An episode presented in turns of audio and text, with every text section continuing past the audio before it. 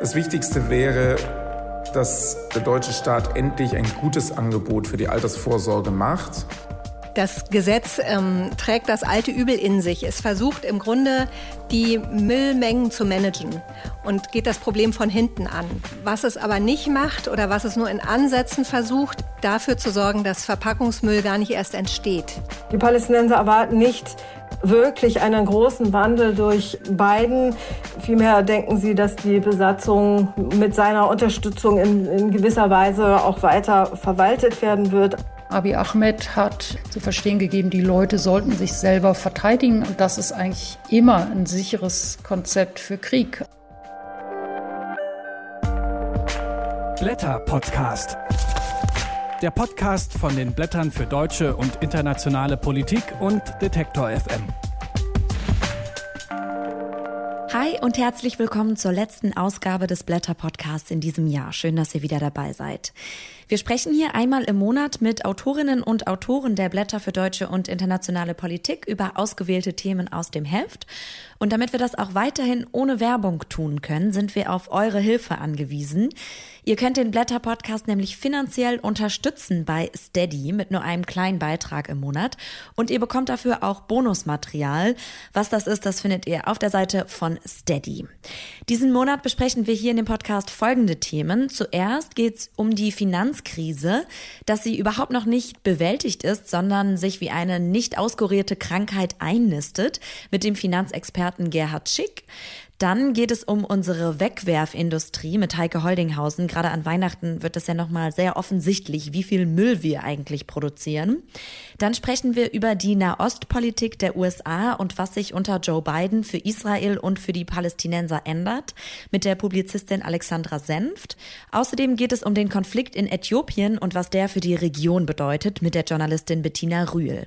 Und mit mir begrüßt euch hier die Blätterredakteurin Anne-Britt Abs. Hallo Anne-Britt. Hallo Helena. Und Anne-Britt, in den letzten Folgen haben wir es schon mal erwähnt, es ist ein neues Format gestartet und zwar Jung und Naiv im Blätterwald. Dein Kollege Albrecht von Lucke, ihr kennt ihn hier aus diesem Podcast, spricht mit Thilo Jung, Hans Jessen und wechselnden Gästen. Beim letzten Mal war die Influencerin Luisa Dellert dabei. Genau, am 10. Dezember fand jetzt die bereits zweite Folge dieses Formats statt und wie beim ersten Mal haben die wieder lange diskutiert, diesmal sogar fünf Stunden. Statt der angesetzten zwei Stunden. Ja, über die Corona-Krise, über den Klimawandel, Feminismus und noch vieles mehr, live gefolgt von 2600 Zuschauerinnen und Zuschauern. Also wieder einmal eine enorme Resonanz. Wer die Sendung verpasst hat, kann das Ganze nachschauen auf unserer Webseite www.blätter.de oder sich gleich auf die dritte Folge freuen. Die findet am Sonntag, den 20. Dezember statt. Ähm, dann ist die Sprecherin des Chaos Computer Clubs, Konstanze Kurz, zu Gast. Ja, das lohnt sich auf jeden Fall, da reinzuschauen. Also in die letzte Folge mal so als politischer Jahresrückblick, sich das nochmal äh, das Jahr Revue passieren zu lassen. Ich kann es sehr empfehlen. Ja, und für das neue Jahr hoffen wir vor allem, dass die Diskussionen dann endlich auch live und mit Publikum in der Volksbühne stattfinden können. Stimmt, so war das ja mal ursprünglich geplant genau. und äh, der Livestream ist eigentlich nur, nur die Ausweichmöglichkeit. Und dann gibt es noch die Blätter-Weihnachtsaktion anzukündigen. Ihr könnt nämlich ein Blätter-Abo verschenken oder euch selber schenken. Auf jeden Fall die Blätter äh, lesen in einem Weihnachtsangebot. Ja, das kann man noch bis zum 15. Januar bestellen. Das große Blätterpaket heißt es. Es ist ein schönes Geschenk, was man dann im kommenden Jahr jeden Monat aufs Neue erhält. Und es beinhaltet nicht nur das Jahresabo der Blätter, sondern auch das komplette Blätterarchiv und den Klimareader Unsere letzte Chance. Das alles gibt es natürlich zum Aktionspreis. Alle wichtigen Infos dazu findet ihr wie immer auf www.blätter.de. Und jetzt kommen wir zu den Themen aus dem aktuellen Heft. Es ist das Heft für Januar, das jetzt schon erscheint. Die Themen, die hier im Podcast vorkommen, die habe ich gerade schon angesprochen. Welche Themen habt ihr darüber hinaus noch im Heft? Ja, wir blicken in der Januarausgabe einmal nochmal zurück ins äh, in das außergewöhnliche Corona-Jahr, schauen aber vor allem auch nach vorn ins neue Jahr. Mein Kollege Albrecht von Lucke fragt in seinem Kommentar, was denn die Lehren aus der Corona-Krise sind, gerade auch mit Blick auf die noch viel größere Klimakrise. Er sagt, dass wir eigentlich, äh, um diese zu bewältigen, äh, noch ganz neue gesellschaftliche Leitbilder brauchen. Also er meint, wir müssen wegkommen von einer jetzt 30 Jahre andauernden Phase der ökonomischen Entgrenzung und des Individualismus. Und wir müssen hinkommen zu einer neuen Phase der Selbstbegrenzung, der Prävention und vor allem auch der Solidarität, national wie global. Und er sagt eben, wenn das gelingt, dann könnte die Krise sogar der Ausgangspunkt für eine Wende zum Besseren werden. Ob wir das schaffen, hängt allerdings auch und nicht zuletzt von den USA ab äh, denen wir in diesem Heft auch wieder zahlreiche Texte widmen. Denn dort stehen ja am 20. Januar bekanntlich der Machtwechsel an, wenn dann der Präsident Joe Biden eingeschworen wird. Davor, bevor er eingeschworen wird, gibt es aber noch mal einen Showdown am 5. Januar, also direkt nach dem Jahreswechsel. In Georgia entscheiden nämlich die Bürgerinnen und Bürger bei Stichwahlen über die zwei letzten Senatorenposten, die noch offen sind. Äh, die Stichwahl entscheidet eben bekanntlich ja auch darüber, wer künftig im Senat in Washington das Sagen hat und was dann Joe Biden am Ende überhaupt als Präsident durchsetzen können wird. Also steht total viel auf dem Spiel. Die Lage in Georgia fasst für uns die in den USA lebende Journalistin Juliane Schäuble zusammen. Doch selbst wenn die Demokraten auch den Senat erobern, können wir nicht gleich aufatmen. Diese Hoffnung dämpfen äh, gleich zwei Texte in unserer Ausgabe nämlich einmal Kate Aronoff, die in Bezug auf die Klimakrise äußerst skeptisch ist, dass Biden sich in dieser Frage deutlich von seinem demokratischen Vorgänger Barack Obama unterscheidet. Denn sie sagt, dass von ihm ausgewählte Spitzenpersonal spricht eigentlich eher dafür, dass ähm, Biden den Kurs von Obama fortsetzen wird in der Klimapolitik, der eben einerseits äh, sich dem Klimaschutz verschrieben hat, auf der anderen Seite aber auch die fossile Industrie unterstützt und gefördert hat. Und auch der Völkerrechtler Norman Pech zeichnet ein eher ernüchterndes Bild, gerade in Bezug auf diese Hoffnung, die jetzt überall herrscht, äh, auf eine schnelle Rückkehr zum Multilateralismus. Er sagt, ähm, dass die USA schon lange vor Trump eigentlich nur sehr selektiv sich an das internationale Recht gehalten haben Nämlich genau dann, äh, wenn es ihrem nationalen Interesse diente. Und er geht davon aus, dass das unter beiden äh, sich an dieser Praxis jetzt auch nicht so viel ändert. Und dann gibt es noch einen spannenden Text von Rebecca Solnit. Manche kennen vielleicht ihren Essay Wenn Männer mir die Welt erklären. Kann ich auch sehr empfehlen. Ihr habt aber einen anderen Text von ihr, und zwar mit dem Titel Warum wir Nazis nicht entgegenkommen sollten. Ja, darin fordert Zollnet, ähm, dass wir endlich damit aufhören sollen, die Trump-Anhängerin verstehen zu wollen. Denn sie sagt, diese sind überhaupt nicht an Dialog, Kompromissen oder Versöhnung interessiert. Und sie sagt, wir können, äh, wenn wir den Rechten entgegenkommen, dann können wir eigentlich nur verlieren. Also stattdessen sagt sie, sollen wir uns darauf konzentrieren, unsere eigenen demokratischen Werte stärker zu verteidigen. Ja, das ist ja definitiv etwas, was wir auch ähm, von den USA auf hierzulande übertragen können, wenn wir uns die aktuellen Diskussionen anschauen oder auch die aktuellen Entwicklungen. Ja, genau, zum Beispiel die ganze Debatte um die Querdenker, wie man mit ihnen umgehen soll oder andere rechte Gruppierungen. Ja, und danach verlassen wir schon die USA, bleiben aber noch bei den Folgen des dort anstehenden Machtwechsels. Und zwar guckt sich Rainer Zimmering in einem Text die Auswirkungen des Machtwechsels in den USA für Lateinamerika an, am Beispiel Mexikos. Daneben widmen wir uns in einem großen Text auch noch dem nicht enden wollenden Krieg im Jemen als der wohl größten humanitären Katastrophe der Gegenwart, was den Krieg antreibt und ähm, wie man ihn vielleicht beenden kann, fragt Guido Steinberg in seinem Text. Ja, und abschließend möchte ich noch auf einen Essay von Matthias Greffrath hinweisen. Der beschreibt sehr schön, wie die Digitalisierung jetzt noch beschleunigt durch die Corona-Krise unsere Lebens- und Arbeitswelt radikal verändert. Also sehr viele spannende Texte. Danke dir für die Übersicht, Anne-Britt. Ja, gerne.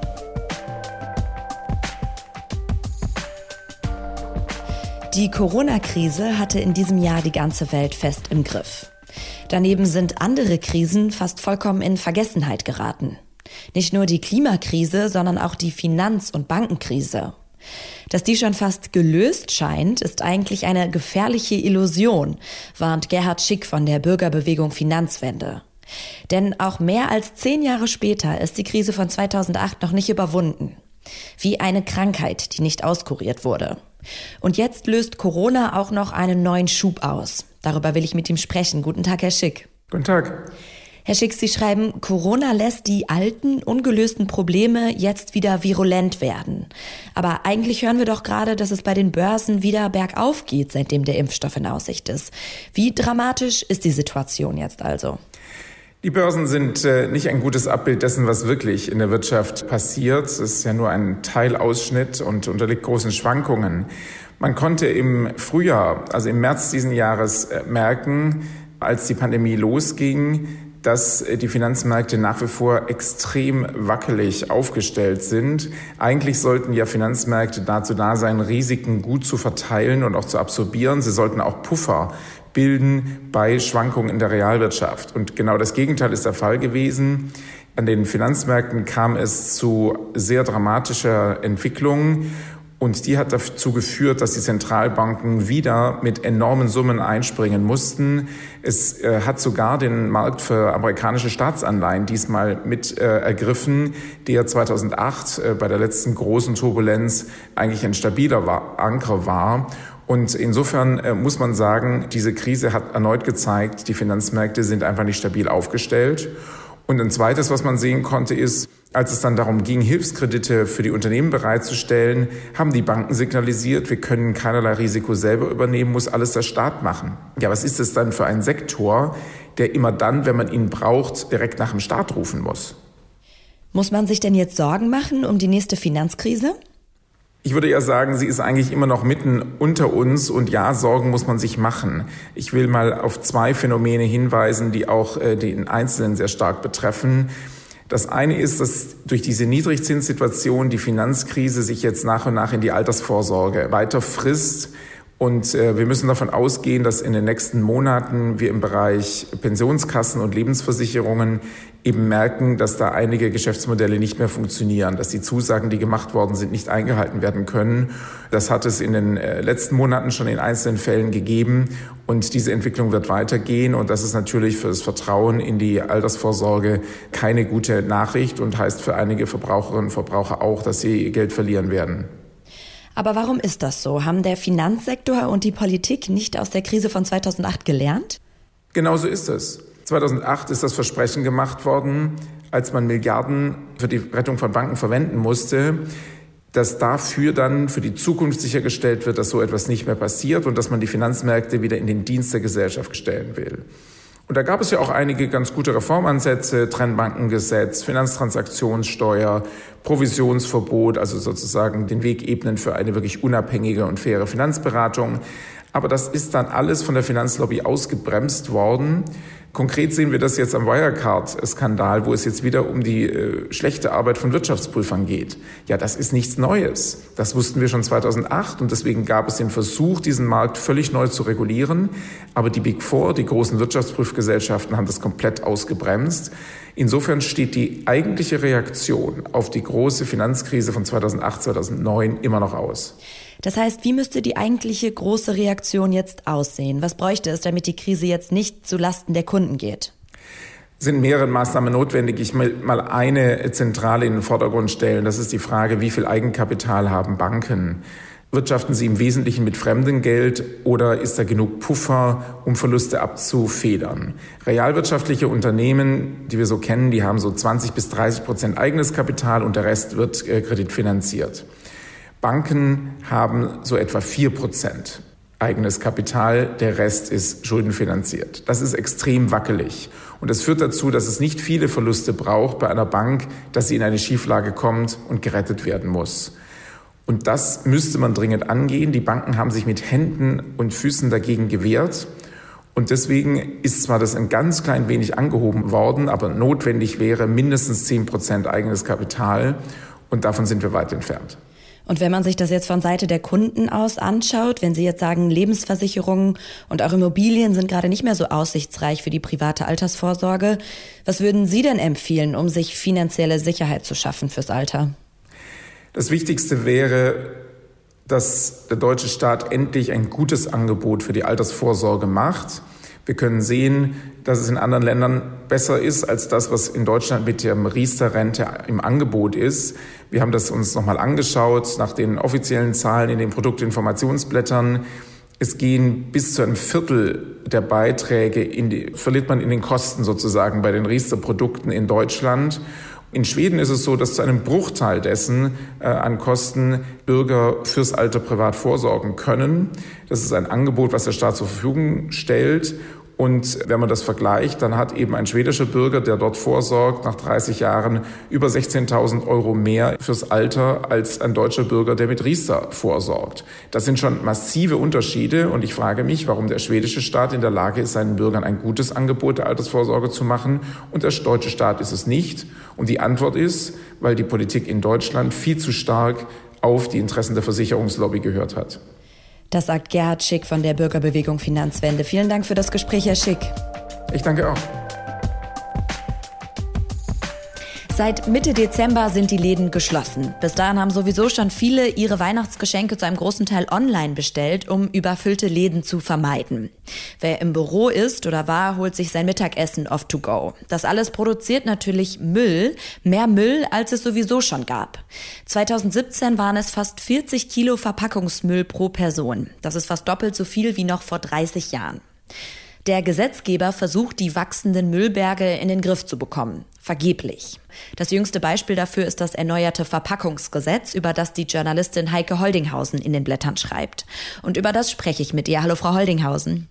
Hallo, Frau Schmidt. Also Verpackungen haben wir viel zu viele, wir haben auch zu viel Müll dadurch. Was bringt denn jetzt das neue Verpackungsgesetz, um das einzudämmen? Es bringt ein bisschen was. Also es hat ganz gute Ansätze.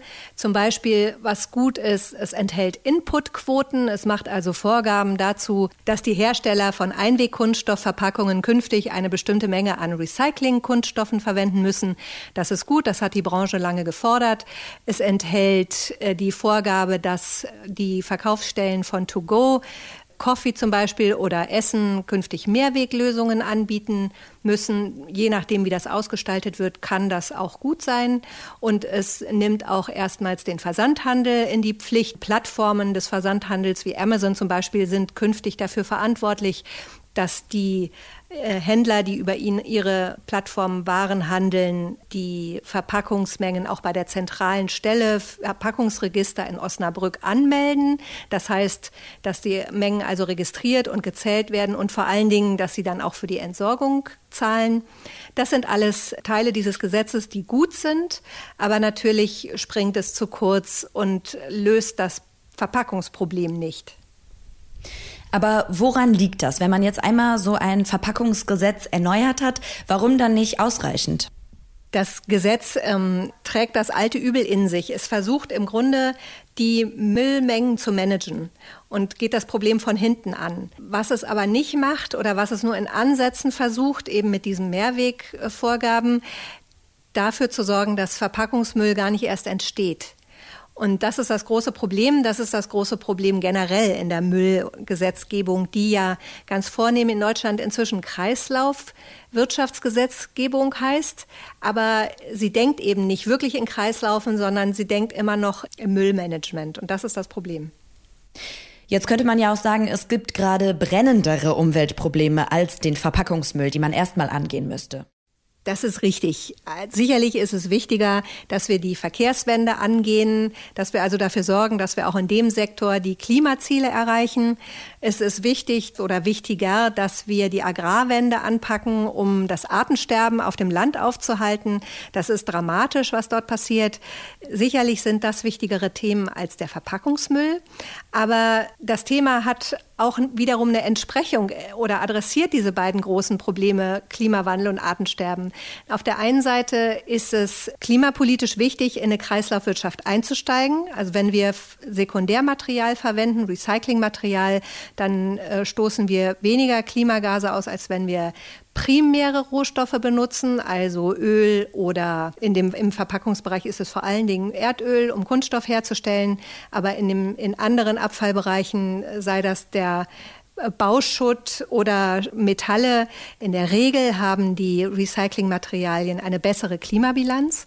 Und im Hinblick auf das Artensterben, das ist jetzt vielleicht ein, ein, ein weiter Bogen, den Sie mitgehen müssen, aber diese extremen Konzentrationen, die wir auf dem Land beobachten und in der Agrarproduktion mit immer größeren Höfen und größeren Feldern, die wenig Lebensraum für Insekten und Vögel und so weiter bieten, dieser Konzentration auf dem Land steht eine Konzentration im Handel gegenüber. Da finden wir die gleichen Strukturen. Es gibt immer weniger Brauereien, Molkereien und eben auch Lebensmitteleinzelhandel.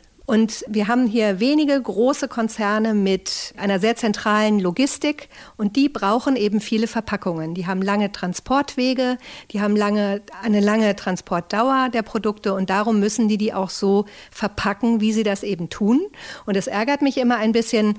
In der Diskussion heißt es seit 30, 40 Jahren, wir haben immer mehr Verpackungen, weil die Menschen ihr Verhalten ändern, weil es weniger Familien gibt, weil die Frauen weniger kochen, weil in den, in den den Single-Haushalten mehr vorverpackte Nahrungsmittel benutzt werden. Und das ist sicherlich so, aber diese Strukturen im Handel, die Konzentrationsprozesse in der Lebensmittelproduktion und in der Produktion generell, die spielen kaum eine Rolle oder eine untergeordnete Rolle. Und ich fände das sehr wichtig, äh, das ein bisschen nach vorne zu heben und da auch gesetzgeberisch anzupacken. Wie würde denn das gesetzgeberische Anpacken aussehen? Welche politischen Vorschriften braucht es, wenn es eben so ein Verpackungsgesetz eigentlich nicht tut? Ich denke, da sind wir wirklich im Bereich der Agrarpolitik zum Beispiel.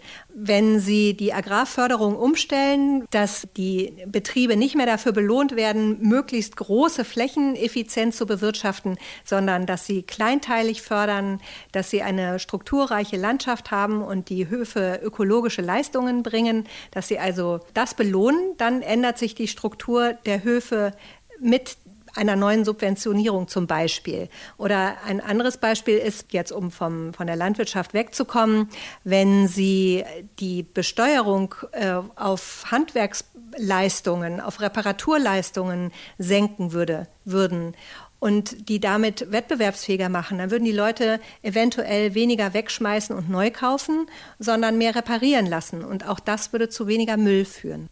Das sagt die Journalistin Heike Holdinghausen. Vielen Dank für das Gespräch. Gerne. Die US-Regierung hat einen großen Einfluss auf die Entscheidungen der israelischen Regierung. Das ist bekannt. Mit Donald Trump hatte Israels Premierminister Benjamin Netanyahu einen Verbündeten. Er hatte die Souveränität Israels über große Siedlungsgebiete in der Westbank anerkannt. Unter Joe Biden wird sich die Nahostpolitik der USA aber ändern. Daran hatte Biden keinen Zweifel gelassen. Er steht den israelischen Siedlungsplänen kritischer gegenüber als Donald Trump. Damit könnte wieder Bewegung in den festgefahrenen Nahostkonflikt kommen, meint die Publizistin Alexandra Senft. Und darüber spreche ich mit ihr. Hallo, Frau Senft. Hallo, Frau Schmidt, ich grüße Sie. Blicken wir erst nochmal zurück. Was hatte Donald Trumps Präsidentschaft für Auswirkungen auf Israel und die palästinensischen Gebiete? Die US-Administration unter Trump hat ähm, sehr rasch sehr viele Fakten an Ort und Stelle geschaffen, die sehr im Sinne der israelischen Regierung waren, aber außerordentlich gegen die Interessen der Palästinenser waren. Zum Beispiel wurde die PLO-Vertretung in Washington geschlossen.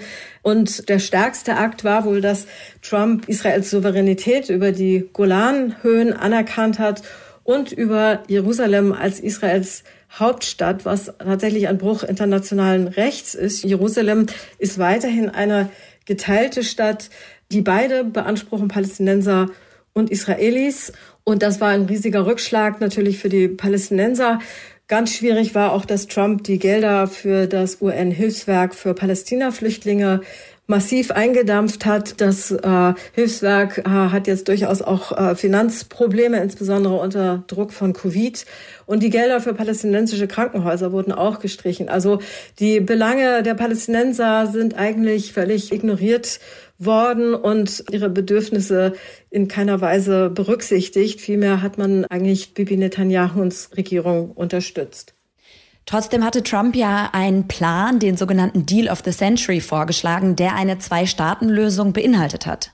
Ja, viele Palästinenser nennen das den Steal of the Century, also den Diebstahl des Jahrhunderts und nicht die Vereinbarung des Jahrhunderts. Denn in diesem Plan war auch vorgesehen, dass 30 Prozent ungefähr der von Israel besetzten Westbank annektiert werden sollten, also Israel zugeschlagen werden sollten. Dieses Bestreben konnte von der internationalen Gemeinschaft durch Druck im Sommer noch abgewendet werden. Man muss dazu aber auch sagen, dass de facto an der Basis tatsächlich die Annexion ständig weiter voranschreitet. Die Regierung äh, Netanyahus hat jetzt in äh, Voraussicht äh, des Präsidentenwechsels in den USA die Pläne für den Siedlungsbau massiv verschärft.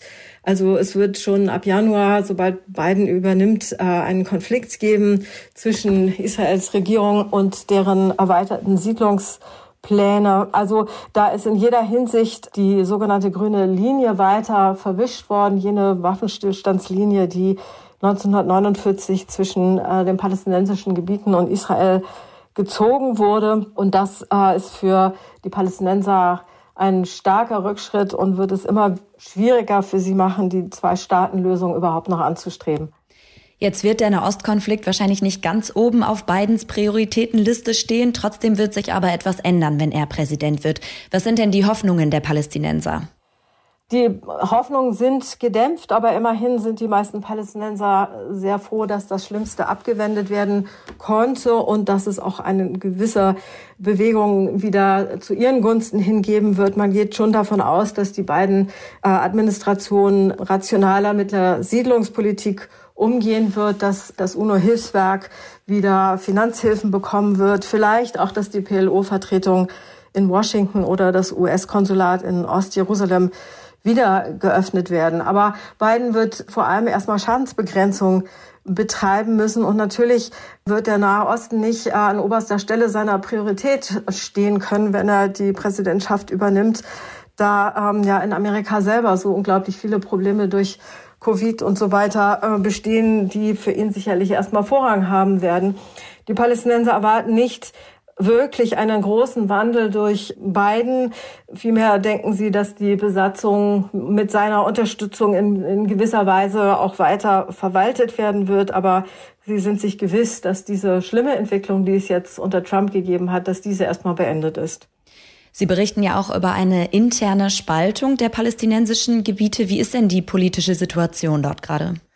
Die ist schon lange äußerst problematisch, ausgelöst durch den Oslo-Friedensprozess von 1993, weil durch die Abkommen dieses Prozesses die palästinensischen Gebiete in Zonen geteilt wurden. Es gibt einerseits Gaza, es gibt andererseits Jerusalem und dann gibt es noch die Westbank, die wiederum auch in Zonen aufgeteilt ist, so dass Palästinenser in diesen Gebieten sich untereinander gar nicht frei bewegen oder gar äh, einfach besuchen können. Zusätzlich natürlich noch zu den Geflüchteten der 1948er Kriege, die in zum Beispiel Syrien oder Jordanien oder dem Libanon leben. Also die äh, Gesellschaft ist äh, räumlich, geografisch unglaublich gespalten. Ferner ist sie natürlich auch dadurch gespalten, dass es die PLO beziehungsweise die Fatah einerseits in der Westbank gibt und die Islamisten von Hamas im Gazastreifen Andererseits, die müssen sich jetzt zusammenraufen. Es äh, bedarf eines innerpalästinensischen Dialogs, um hier wieder Einheit herzustellen mit vielen Hindernissen, die durch die äußeren Umstände gegeben sind. Aber tatsächlich beharren auch viele Palästinenser jetzt darauf, dass es innerhalb der palästinensischen Bewegung dringend Reformen geben müsse. Es muss unbedingt Wahlen geben, also fürs Parlament als auch für die Präsidentschaft. Das ist längst überfällig seit vielen, vielen Jahren. Und äh, viele Palästinenser fühlen sich durchaus gefangen zwischen einerseits einer zunehmend autoritären palästinensischen Führung, die an Posten festhält, und andererseits der israelischen Besatzung und dem schwindenden Land, auf dem sie leben. Es gibt also die Hoffnung auf mehr Selbstbestimmung der Palästinenser. Was würde das denn für Israel bedeuten? Israel begründet die Siedlungen in der Westbank ja damit, dass sie eine wichtige Rolle für ihre Sicherheit spielen. Ich denke, dass äh, die Siedlungen Israel nicht sicherer, sondern tatsächlich eher unsicherer machen. Darüber kann man lange diskutieren und debattieren. Da gibt es unterschiedliche Ansichten darüber. Tatsächlich ist die Zwei-Staaten-Lösung weiterhin die einzig wirklich plausible Lösung für die Menschen, die dort an Ort und Stelle leben und miteinander auskommen müssen. Und wenn es keine Zwei-Staaten-Lösung gibt, das sagten auch viele Palästinenser und übrigens auch einige Israelis, dann wird es zu einer Ein-Staaten-Lösung kommen, in dem sich einem Staat, in dem sich beide, die Israelis und die Palästinenser, das Land teilen müssen, aber eher in einer starken Hierarchie, die manche auch Apartheid nennen. Auch das empfinden viele als äh, keine gute Lösung für einen Konflikt, der endlich gelöst werden muss. Also deshalb, es steht wirklich in den Sternen, ob und wann wieder ein Friedensprozess losgehen kann. Es ist sehr viel Vertrauen kaputt gegangen und muss wieder aufgebaut werden. Und tatsächlich ist es dann auch wichtig, dass vielleicht neutrale Vermittler in einen Friedensprozess eintreten. Die Palästinenser haben das Vertrauen in die USA als äh, neutrale Vermittler schon lange verloren. Deshalb beharren sie auch darauf, dass es jetzt eine internationale Friedenskonferenz geben solle, die einfach auf breitere Füße gestellt wird, sodass es mehrere Vermittler geben wird. Das berichtet die Publizistin Alexandra Senft. Vielen Dank, Frau Senft. Danke, Frau Schmidt. Gut ein Jahr ist es her, dass Äthiopiens Regierungschef Abiy Ahmed den Friedensnobelpreis bekommen hat. Er wurde ausgezeichnet, weil er mit dem Nachbarland Eritrea Frieden geschlossen hat, was bis dahin fast unmöglich schien. Seit Anfang November führt Abiy Ahmed allerdings Krieg. In der Tigray-Region im Norden des Landes kämpft die staatliche Armee gegen die Volksbefreiungsfront von Tigray, kurz TPLF. Über 40.000 Menschen haben die Region seitdem verlassen und sind in den benachbarten Sudan geflohen. Auch zwischen einigen Volksgruppen des Viervölkerstaates Äthiopien kommt es zu Konflikten. Äthiopien droht unter der Last dieser Konflikte zu zerbrechen, befürchtet die Journalistin Bettina Rühl. Ende November hat die äthiopische Regierung ihre Militäroffensive schon für siegreich beendet erklärt. Wie ist die Situation denn jetzt, Mitte Dezember? Also die Berichte sind äh, unterschiedlich. Es ist insgesamt recht schwierig zu beurteilen, weil nach wie vor Journalisten keinen Zugang haben äh, in die Region und überhaupt der Zugang sehr restriktiv gehandhabt wird. Aber es scheint doch sehr so zu sein, dass immer noch gekämpft wird und es ist auch wenig wahrscheinlich, dass die TPLF äh, tatsächlich so schnell aufgeben wird. Also äh, auch wenn der militärische Krieg sozusagen beendet ist, würde ich damit rechnen, dass es immer noch so eine Art Guerillakrieg geben wird. Und was wirklich extrem beunruhigend ist, sind Informationen darüber, auch von den Vereinten Nationen, dass eritreische Soldaten die Grenze überschritten haben und Menschen aus Flüchtlingslagern, also Eritreer sind aus dem Nachbarland nach Äthiopien geflohen, dass diese äh, Flüchtlinge von dem eritreischen Regime getötet und nach Eritrea verschleppt werden. Jetzt galt Abiy Ahmed als Hoffnungsträger, als er 2018 zum Premierminister wurde. Jetzt ist er eben zum Kriegsherrn geworden. Wie ist es dazu gekommen? Na, ich kann mir vorstellen, dass er unterschätzt hat die Probleme, denen er sich gegenüber sehen wird. Eigentlich in den vergangenen Monaten war absehbar, dass sozusagen das äh, schöne Bild, die schöne Fassade nicht so ganz stimmte. Also es kam immer häufiger auch zu Verhaftungen von Oppositionellen, einem sehr äh, massiven Durchgreifen der Regierung, also Maßnahmen, die man von einem früheren eben TPLF-dominierten Regime kannte. Abiy Ahmed ist ein sehr überzeugter Christ. Es gibt äh, Stimmen, die sagen, womöglich fühlt er sich auch auf so einer Art Mission oder hat das Gefühl, er habe eine Mission, äh, hört nicht zu, ist überzeugt davon, das Richtige zu tun und zu wissen, was immer eine schlechte Voraussetzung ist.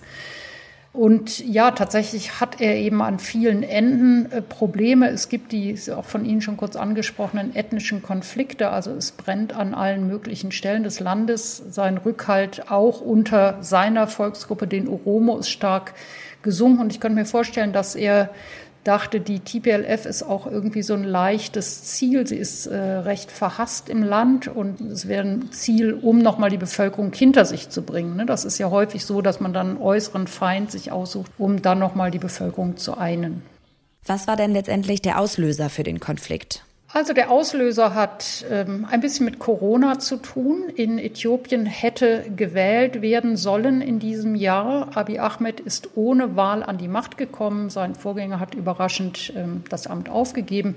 Und das wäre jetzt wichtig gewesen, um ihn zu legitimieren. Er hat äh, gesagt, wegen der Corona-Situation ist eine allgemeine Wahl nicht möglich.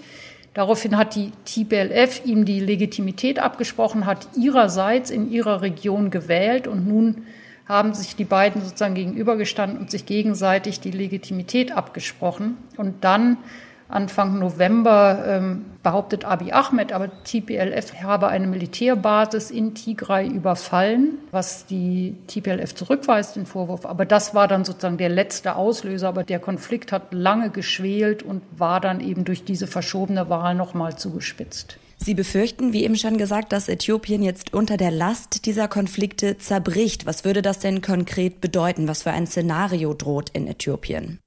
Also ich bin relativ davon überzeugt, dass dieser Tigray-Konflikt nur ein Teil der Probleme ist. Es gibt in vielen Regionen dieses Vielvölkerstaates Spannungen zwischen den einzelnen Volksgruppen in den Regionen.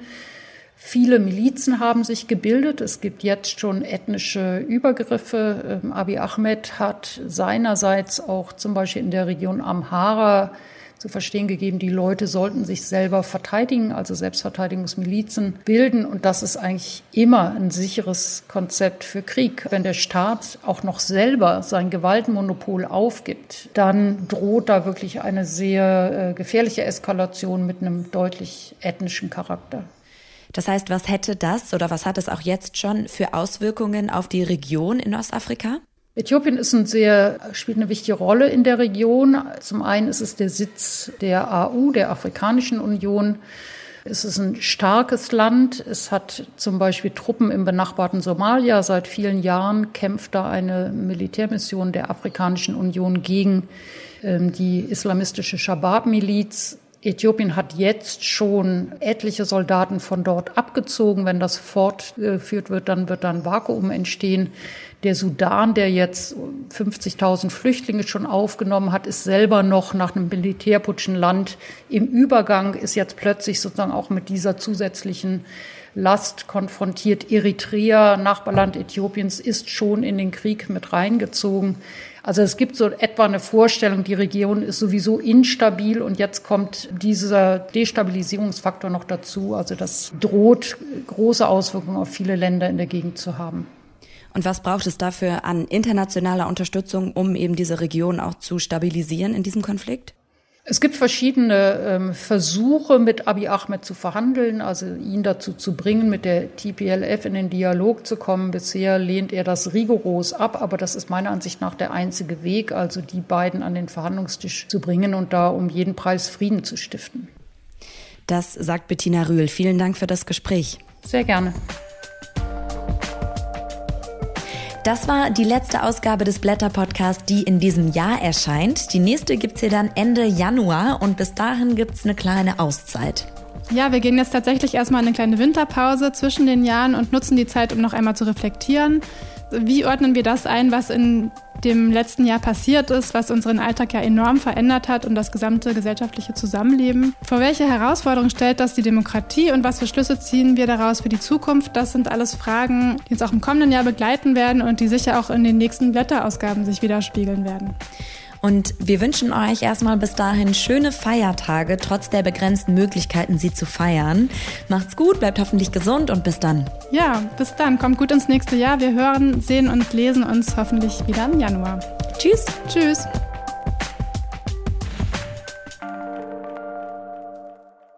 Und an dieser Folge mitgearbeitet haben Gina Enslin und Alea Rentmeister und ich, Helena Schmidt.